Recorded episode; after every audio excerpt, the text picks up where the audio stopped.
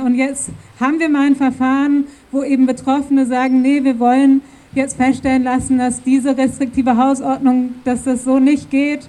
Und es wird ihnen so schwer gemacht. Und das ist echt, ähm, also man hat hier einfach eine Rechtsschutzlücke. Ja, also ihr kriegt mit, ich bin extrem frustriert. So Sarah Lincoln von der Gesellschaft für Freiheitsrechte bei der Kundgebung direkt im Anschluss an die Verhandlung vor dem Verwaltungsgericht Freiburg. Um was es äh, dort eigentlich geht, erklärte sie auch im Interview uns gegenüber noch einmal. Ja, es geht um die Hausordnung der Erstaufnahmeeinrichtung in Freiburg, die eben sehr umfassend das Leben der BewohnerInnen dort reguliert. Sie dürfen Sachen, die uns ganz selbstverständlich erscheinen, dort eben nicht. Also sie dürfen keinen Besuch empfangen, sie dürfen alle möglichen Sachen nicht mit in die Einrichtung nehmen, auch alltägliche Gegenstände, Käse, Joghurt, ein Rasierer, eine Glasmarmelade, Elektrogeräte. Sie dürfen sich nicht politisch betätigen, noch nicht mal mündlich. Sie dürfen nicht fotografieren und auch kein Videocall mit der Familie in ihrem Zimmer machen. Also ein Haufen Verbote, der auch, äh, die auch eben tiefgreifend in ihre Grundrechte eingreifen.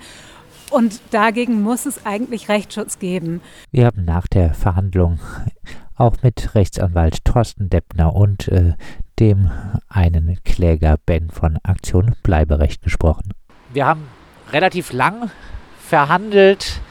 Ähm, man muss aber wohl sagen, es ist jetzt noch kein Tenor da, aber äh, der Richter hat äh, relativ deutlich durchscheinen lassen, dass äh, er die Klagen der beiden Geflüchteten, die in der Lea gewohnt haben, als nicht zulässig ansieht, weil sie aktuell nicht mehr dort wohnen und nicht mehr von der Hausordnung betroffen sind und dass im Fall von Ben, wo es um die Besuchsregelung geht, dass äh, er nicht dort Leute besuchen kann, dass er dort die Grundrechtseinschränkungen als nicht so gravierend ansehen wird, äh, weil man sich ja auch draußen treffen kann äh, und es deshalb an der Begründetheit der Klage fehlt. So würde ich zumindest den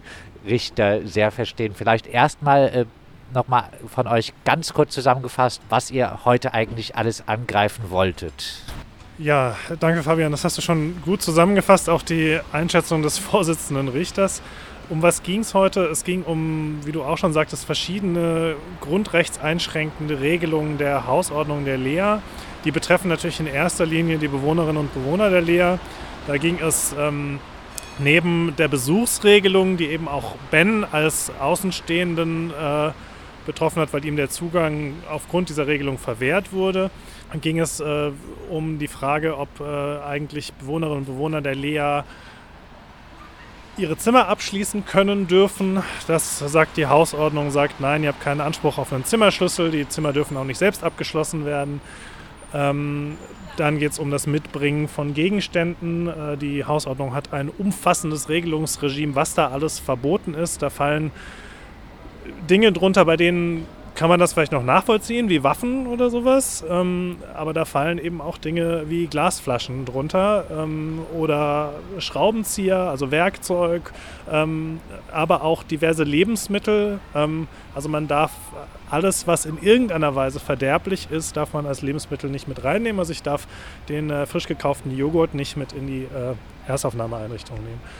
Darüber hinaus darf ich mich politisch nicht betätigen, ich darf keine Flyer verteilen, ähm, ich äh, darf ähm, nicht missionieren, wobei dieses Missionieren jedenfalls in der praktischen Anwendung äh, auch schon so ausgelegt wurde, dass darunter schon das gemeinsame Beten fallen soll, ähm, also das gemeinsame Freitagsgebet. Äh, also einfach ein wirklich ein Rundumschlag von im Hinblick auf Rechte, bei denen wir selbstverständlich davon ausgehen, dass wir die in unserer eigenen Wohnung jederzeit wahrnehmen können. Und man muss sich da eben immer drüber klar werden, das ist für mehrere Monate mindestens die Wohnung und die Unterkunft der Bewohnerinnen und Bewohner. Und dort, wo ihr Privatbereich ist, dort, wo sie sich hin zurückziehen können, dort dürfen sie ganz zentrale Grundrechte nicht ausüben. Jetzt ist so die Verhandlung mal ziemlich juristisch. Ähm, wenn es darum geht, ist eine Klage zulässig oder nicht, dann wird es äh, ziemlich äh, juristisch. Ja, aber man muss vielleicht sagen, ähm, es ging um eine wichtige Frage, weil es ja um die Frage geht, äh, können sich die Bewohnerinnen überhaupt irgendwie juristisch wehren gegen eine Einschränkung der Grundrechte durch eine solche Hausordnung. Letztlich hat der Richter jetzt entschieden, nein, sie können sich nicht wehren, oder? Also zumindest hat er durchblicken lassen, dass die Kammer wohl so entscheiden wird. Ne? Also es ist ja eine fünfköpfige Kammer, die da jetzt entscheidet und wir sozusagen beurteilen das jetzt auf Grundlage der mündlichen Verhandlung und das, dessen, was eben der Vorsitzende gesagt hat, was sie in den Vorberatungen so miteinander besprochen haben. Aber ja, auch ich gehe davon aus, dass die Klage der beiden Bewohner oder ehemaligen Bewohner, muss man ja sagen, als unzulässig abgewiesen wird und dass Bens Klage wahrscheinlich noch als zulässig gewertet wird, ähm, aber als unbegründet abgewiesen werden wird. Es sei denn, da ändert sich jetzt in den Beratungen nochmal maßgeblich was. Gehen wir mal davon aus, dass sie es tatsächlich so ablehnen, dann ist es ja tatsächlich skandalös, was da passi passieren könnte. Warum? Ja, und zwar insbesondere vor dem Hintergrund, ähm, in dem dieses Verfahren steht. Also das hat ja nicht angefangen am Verwaltungsgericht Freiburg, sondern das ging los mit einer sogenannten Normenkontrolle gegen die, gegen die Hausordnung vor dem Verwaltungsgerichtshof. Die wurde dort dann schon für teilweise unzulässig erklärt, weil gesagt wurde, nein, nein, das ist gar keine Norm, sondern es ist ein Verwaltungsakt. Damit müsst ihr zum Verwaltungsgericht Freiburg gehen. Das, da seid ihr hier beim Verwaltungsgericht so falsch. Im Hinblick auf einen Teil der Hausordnung wurde gesagt, ja, das sind doch Rechtsordnung, Rechtsnormen. Da ging es um Betretenserlaubnisse für die Zimmer. Ähm, und da hat der Verwaltungsgerichtshof auch erstmal für die ähm, Antragstellerinnen und Antragsteller entschieden. Diese Entscheidung ist allerdings letzten Sommer, im Sommer 2023, vom Bundesverwaltungsgericht kassiert worden. Mit welcher Begründung? Mit der Begründung, naja, es hat sich eben auch erledigt, die wohnen da längst nicht mehr und die Norm, um die es geht, die Hausordnung, ist außerdem inzwischen schon wieder außer Kraft getreten. Ähm, da gibt es kein berechtigtes Interesse im Nachhinein rausfinden zu lassen, war das jetzt damals rechtmäßig oder rechtswidrig. Weil, und diese Begründung muss man sich dann auf der Zunge zergehen lassen, die Bewohnerinnen und Bewohner haben ja die Rechtsschutzmöglichkeit vor dem Verwaltungsgericht. So, jetzt kommen wir hier zum Verwaltungsgericht und das Verwaltungsgericht sagt, naja, also Maßstab ist, ist es ein sich typischerweise schnell erledigender Verwaltungsakt und zwar so schnell, dass man eben nicht rechtzeitig eine Entscheidung vom Verwaltungsgericht kriegt vorher. Unsere beiden Kläger waren einmal, glaube ich, zehn, einmal elf Monate in der Landeserstaufnahmeeinrichtung. Die Klage ist erhoben worden im Sommer 2021. Jetzt haben wir Januar 2024. Das ist die erstinstanzliche Entscheidung. Die war natürlich längst nicht da, bevor die da ausziehen mussten. Trotzdem möchte das Verwaltungsgericht offenbar davon ausgehen, nö, das erledigt sich ja nicht typischerweise schnell. Das kann ja schon sein, dass man da eine erstinstanzliche Entscheidung noch hinkriegt. Ähm, und äh, deswegen ähm, lassen wir das jetzt nicht zu. Zu was führt das?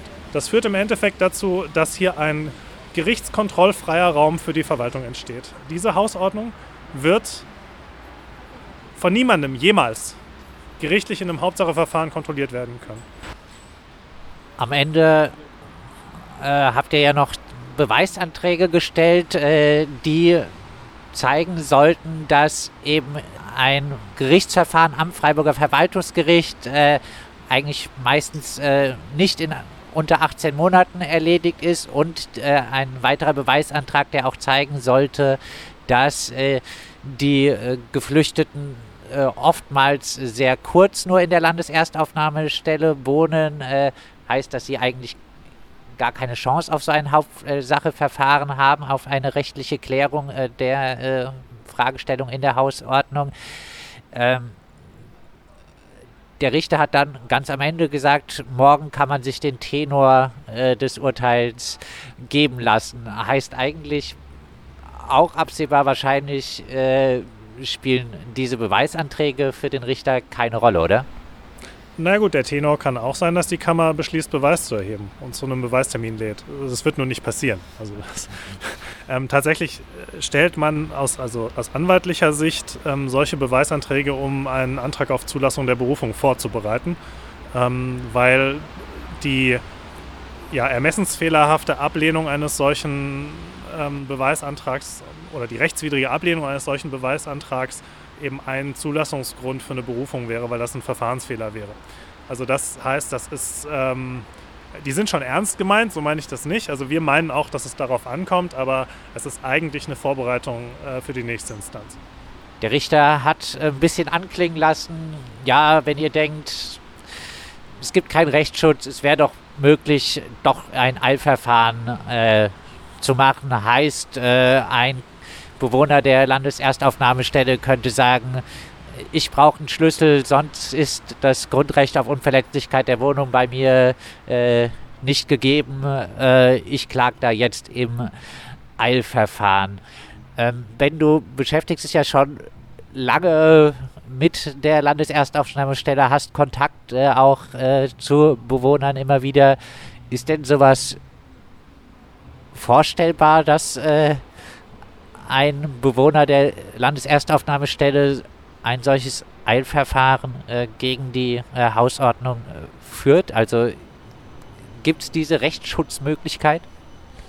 Ich glaube, praktisch muss man ja auch erstmal äh, darauf hinweisen, dass Geflüchtete nach Deutschland kommen und dann nicht die erste Idee ist, die sie haben, gegen ähm, ihre Entrechtung hier zu klagen. Sondern die haben natürlich erstmal andere Probleme, müssen sich erstmal orientieren. Es geht um den Asylantrag.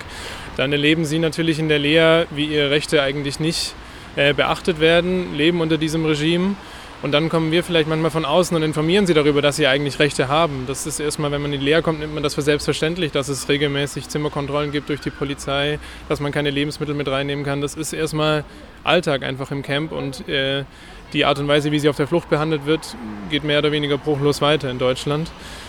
Und natürlich haben sie dann die Möglichkeit, diesen Eilrechtsschutz zu beantragen. Ich glaube nur, so wie das bisherige Verfahren gelaufen ist, zeigt das, dass das im Grunde ins Leere läuft. Und ich glaube, das ist halt, wir sind es gewöhnt, dass äh, die politische Auseinandersetzung abgeblockt ist. Wir machen das jetzt seit über fünf Jahren, setzen wir uns mit diesen Missständen auseinander und an alle Türen, an die wir klopfen, werden wir eigentlich abgewiesen und gesagt, das ist die einzige Möglichkeit, wie man in Deutschland mit Geflüchteten umgehen kann.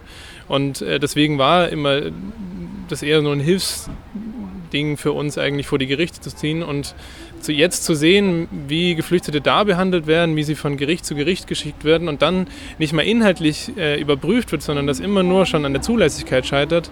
Ähm, ich glaube, das zeigt einfach, wie es um, um die Rechte von Geflüchteten in Deutschland insgesamt bestellt ist. Das war schon mal so ein bisschen dein Fazit, äh, vielleicht äh, noch, noch mal. Äh, das Ganze hat ja durchaus auch äh, Wirkung über Freiburg hinaus. Die äh, Hausordnung äh, gilt in ganz Baden-Württemberg. Äh, so ähnliche Regelungen gibt es äh, auch bundesweit wohl, zumindest in einzelnen äh, Bundesländern. Auch die Gesellschaft für Freiheitsrechte hat das ja unterstützt, das Verfahren äh, wegen der grundsätzlichen Bedeutung. Ja, Thorsten, dein Fazit jetzt nochmal nach dieser Verhandlung. Ja, wir müssen zurück nach Mannheim. also dort, dort, wo wir angefangen haben, da müssen wir jetzt wieder hin. Also wenn die Entscheidung so kommt, wie wir jetzt glauben, dass sie kommt, dann, ähm, also wir werden das natürlich prüfen müssen dann, aber äh, zumindest, und wenn das, wenn das fortgeführt werden soll, dann führt eben an einem Antrag auf Zulassung der Berufung nichts vorbei. Es sei denn, das Gericht lässt die Berufung von sich aus zu, möglicherweise wegen grundsätzlicher Bedeutung. Rechne ich jetzt aber auch eher nicht damit. Ähm, also dann, ich denke nicht, dass man das, wenn die Entscheidung so kommt, dass man sie so stehen lassen kann. Also das, das kann es nicht sein. Rechtsanwalt Thorsten Deppner kündigt also den Gang in die nächste Instanz an. Abschließend hören wir auch noch einmal eine Einschätzung von Sarah Lincoln von der Gesellschaft für Freiheitsrechte.